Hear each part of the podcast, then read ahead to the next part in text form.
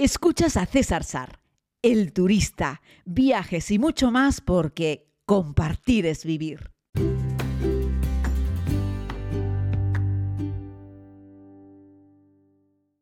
Querida comunidad, hoy les quiero hablar sobre turismo en Chernóbil y lo vamos a hacer gracias a la colaboración de los alumnos de Cultura Científica de cuarto de la ESO del IES Las Galletas en Tenerife que han enviado una serie de preguntas. Pero para ponernos en situación, primero vamos a escuchar un pasaje de audio de la famosa serie de televisión de HBO, Chernóbil, que nos cuenta un poco lo que allí ocurrió.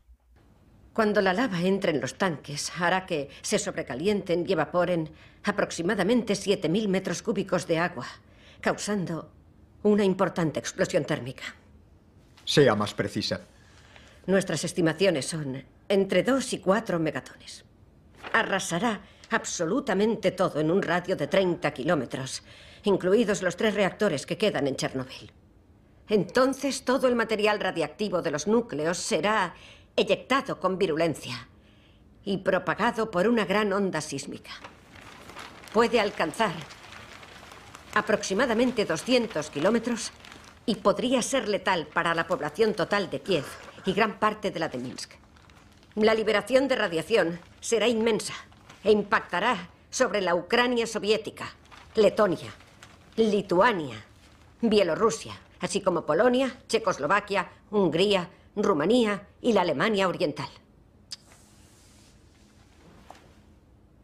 ¿Qué supondrá ese impacto?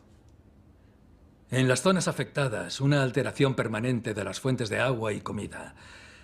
Un gran aumento en los índices de cáncer y defectos congénitos. No sé cuántos morirán, pero serán muchos.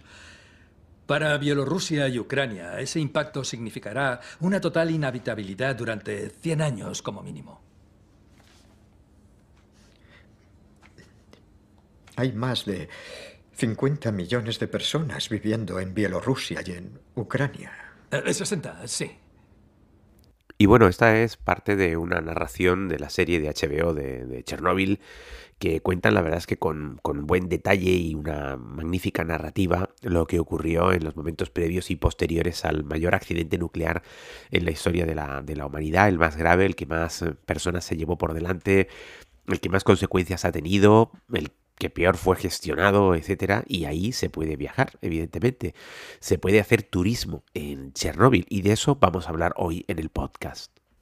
Para quienes no sepan un poco de lo que estamos hablando, el accidente de Chernóbil fue pues un evento nuclear que tuvo lugar ayer por abril de 1986 en la central nuclear de Vladimir Lich Lenin, que está pues, al norte de, Ucrania y que en aquel momento pertenecía a la Unión Soviética. Había una ciudad cercana, una pequeña capital, Pripyat, a 18 kilómetros, Chernóbil, que estaba a 17, muy cerca con la frontera de Bielorrusia. Y bueno, está considerado el peor accidente nuclear en, la historia de, la humanidad. ¿no?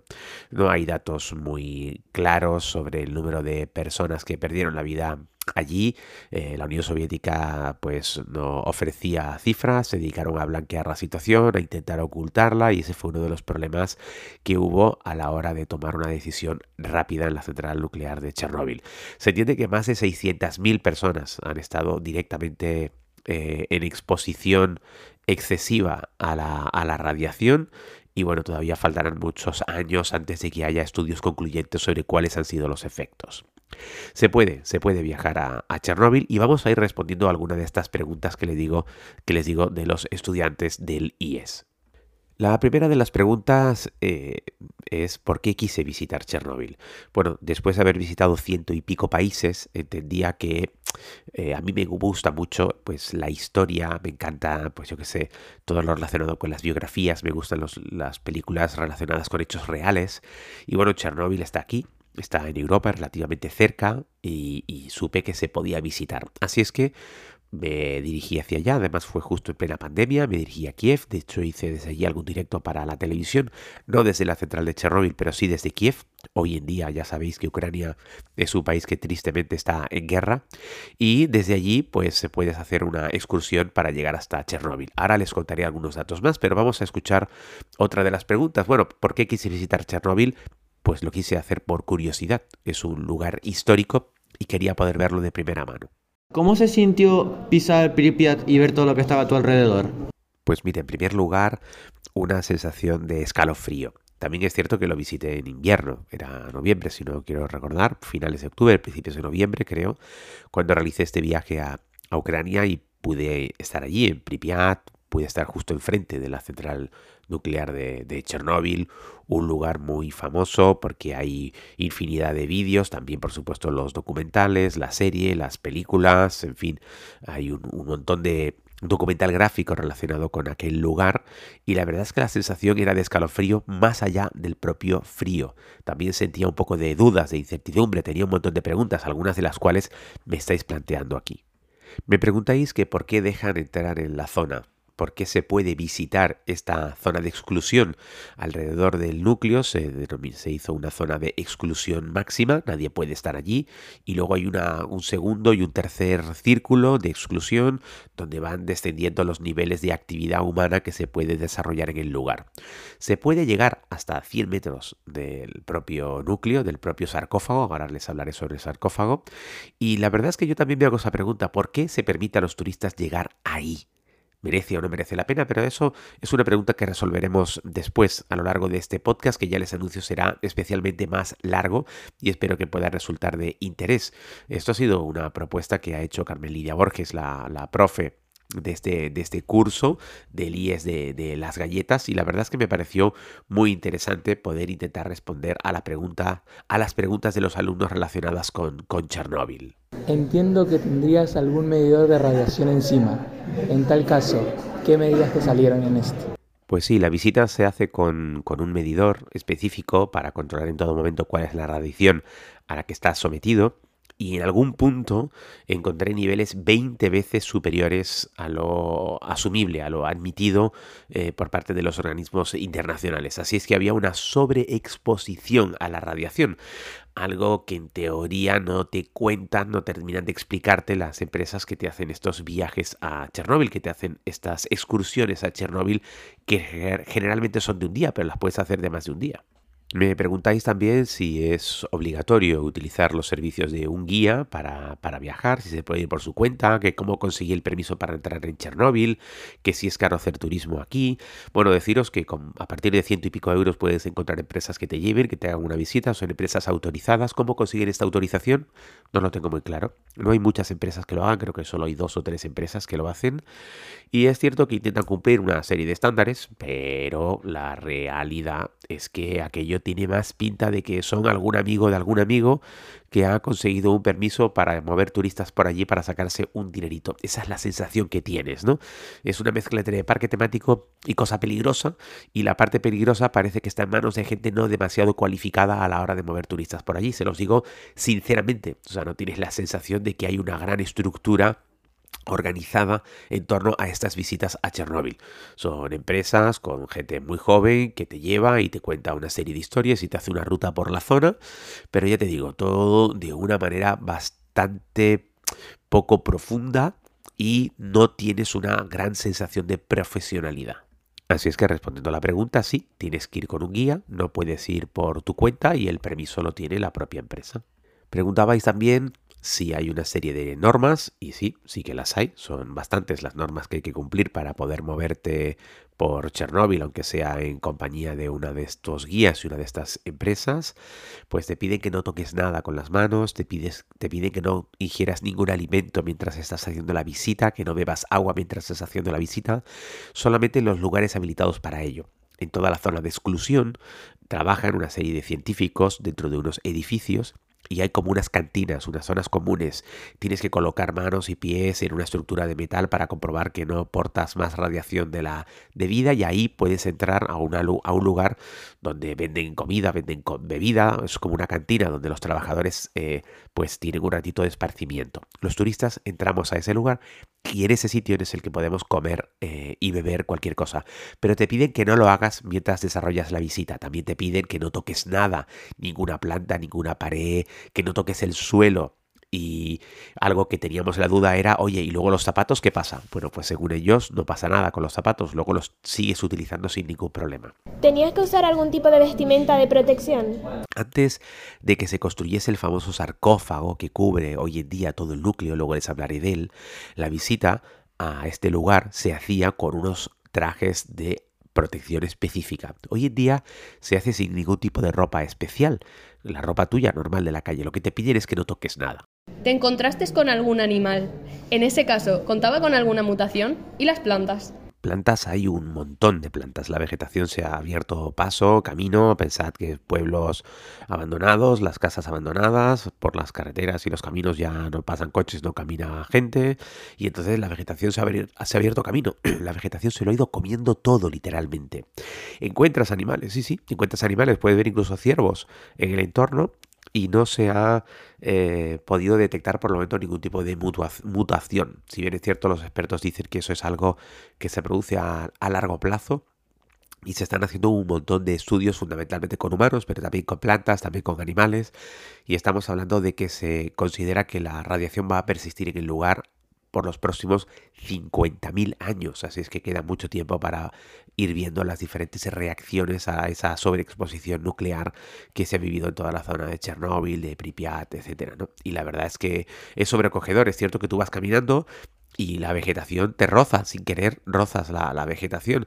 De hecho, te piden eso de que no toques nada, eh, que si acercas el, el, aparato para medir la radiación te das cuenta que las hojas tienen mucho, que los charquitos de agua tienen un montón de radiación y rápidamente porque vas con un grupo de turistas, esta empresa a la que le has contratado la actividad lleva más turistas y te das cuenta que pues hay una persona haciéndose un selfie pero está tocando una planta, que la gente está cansada mientras hace el paseo y se apoya en un árbol, que hay gente que se pone de rodillas para hacer una foto especial y diferente y al final hay involuntariamente o inconscientemente demasiado contacto con la exposición a la radiación. ¿Qué fue lo que más te sorprendió de Chernóbil?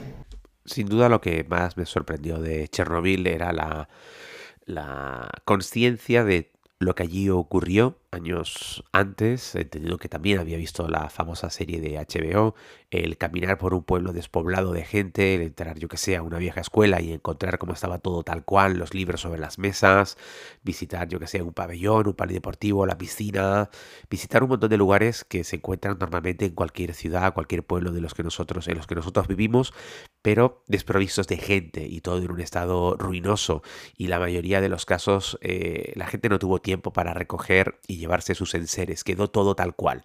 Es cierto que a lo largo de los años ha habido mucho pillaje, mucho saqueo, hay gente que ha entrado a la zona de exclusión a robar en estas casas, se ha intentado evitar en la medida de lo posible, pero se ha producido. Así es que encuentras muchas cosas que no son fruto de aquel evento, como ventanas y puertas rotas, que son objeto del pillaje de personas que han entrado a robar en, en la zona.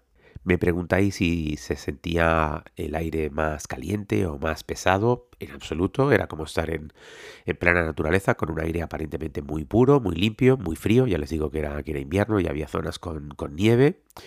Eh, yo no me noto distinto en mi salud tras la visita, pero si bien es cierto que me he quedado un poco preocupado en tanto en cuanto he hablado con algunos expertos y me han dicho que pasar unas horitas allí en Chernobyl equivale a si hubiese ido a un hospital y en una misma mañana me hubiese hecho más de 200 radiografías, ¿no?